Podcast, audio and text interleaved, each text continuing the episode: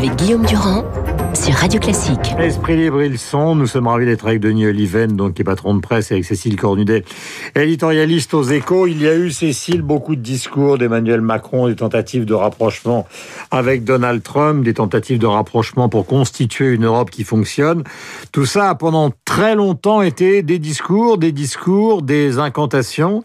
Et là, avec ces 500 milliards, on est obligé de constater, d'ailleurs avec euh, plaisir, car il ne faut pas bouder son plaisir, que c'est une réussite.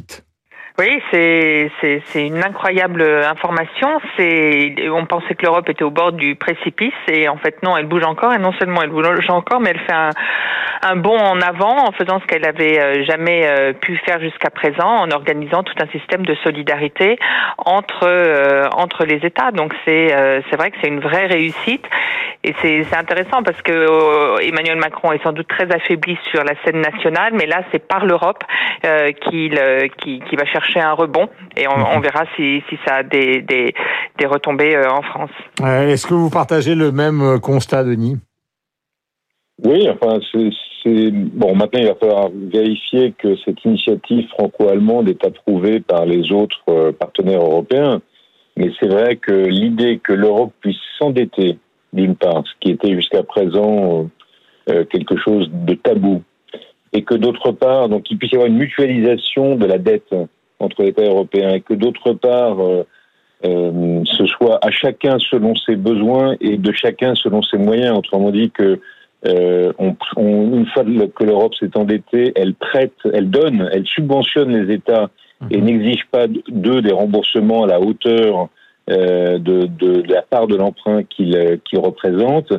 C'est un fait nouveau, c'est une, une marche fantastique dans, dans le, mhm. le cheminement de l'Europe, quelque chose qui était attendu depuis très longtemps.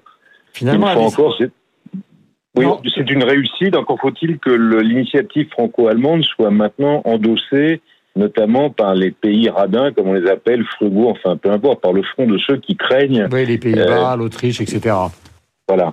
Mais le poids de euh, Mme Merkel a quand même été considérable parce qu'à un moment, euh, tout le monde le sait, enfin surtout vous, tous les deux, Cécile et Denis, elle n'était quand même pas du tout favorable à ce type euh, euh, d'initiative.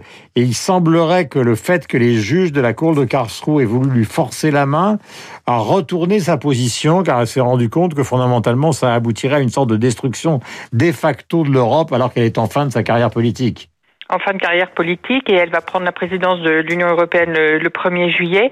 Et c'est vrai que Emmanuel Macron euh, a joué de sa psychologie euh, à elle. D'abord, elle est, elle est plus forte euh, nationalement. Enfin, elle, elle est à 70% d'opinion positive là en ce moment dans le pays, et donc elle se sent peut-être plus forte pour porter ce genre de discours au sein de l'Union.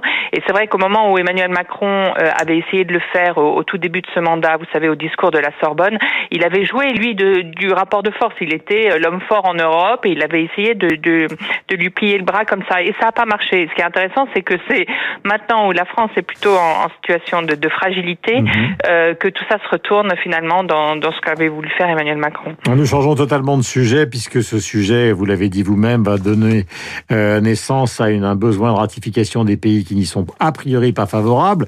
Pour parler du deuxième grand sujet d'actualité, qui est Michel Piccoli, je suppose, euh, mon cher Denis, qu'il vous va droit au cœur, ce Michel Piccoli. Ce qui est intéressant, c'est aussi de mettre en résonance la carrière de Piccoli avec toutes ces pétitions d'acteurs dont tout le monde s'est beaucoup moqué en fait, les acteurs de gauche, que ce soit en France, en Italie, avec Visconti qui était metteur en scène, ou aux États-Unis avec le McCarthy, ça a toujours existé. Et Piccoli est le symbole de cette espèce d'humanisme euh, typique. Euh, qui est parfois loué parce qu'il a joué dans des films fantastiques et parfois critiqué pour cet engagement. Oui, euh, alors vous savez qu'on a une, au fond, on a inventé nous en France avec l'affaire Dreyfus et les intellectuels l'idée que les milieux culturels doivent intervenir politiquement dans la société, les, les, les, écrivains et puis maintenant euh, les artistes.